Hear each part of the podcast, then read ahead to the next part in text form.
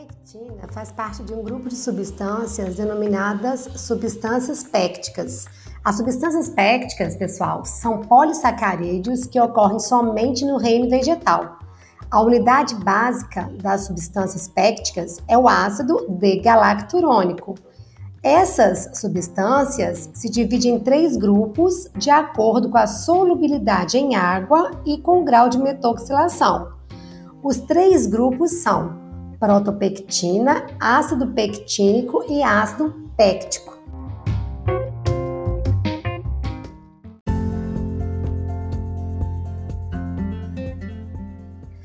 Protope a protopectina é insolúvel em água, está presente nos estágios iniciais do vegetal, ou seja, na fruta verde, e é responsável pela rigidez da fruta sua concentração na fruta vai diminuindo ao longo da maturação, pois se transforma em ácido pectínico ou ácido péctico, por ação de enzimas naturalmente presentes nos frutos, promovendo o amolecimento.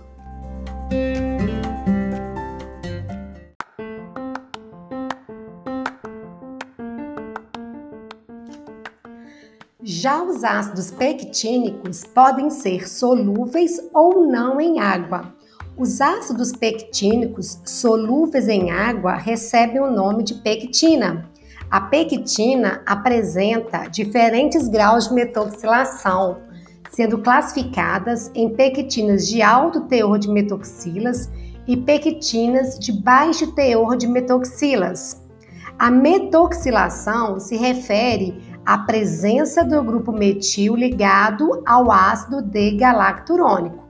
Desta forma, pectinas com grau de metoxilação maior que 50% são pectinas de alto teor de metoxilação e pectinas com grau de metoxilação menor do que 50% são denominadas de baixo teor de metoxilas.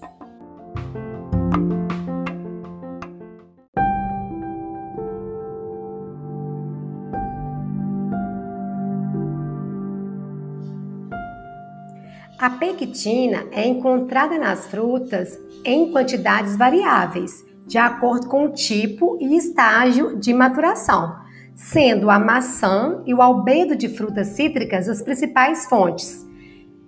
Elas estão presentes em maior quantidade nas frutas com adequado grau de maturação, como as frutas de vez. Lembrando que nas frutas verdes predominam a protopectina e nas frutas muito maduras o ácido péctico, que não formam gel.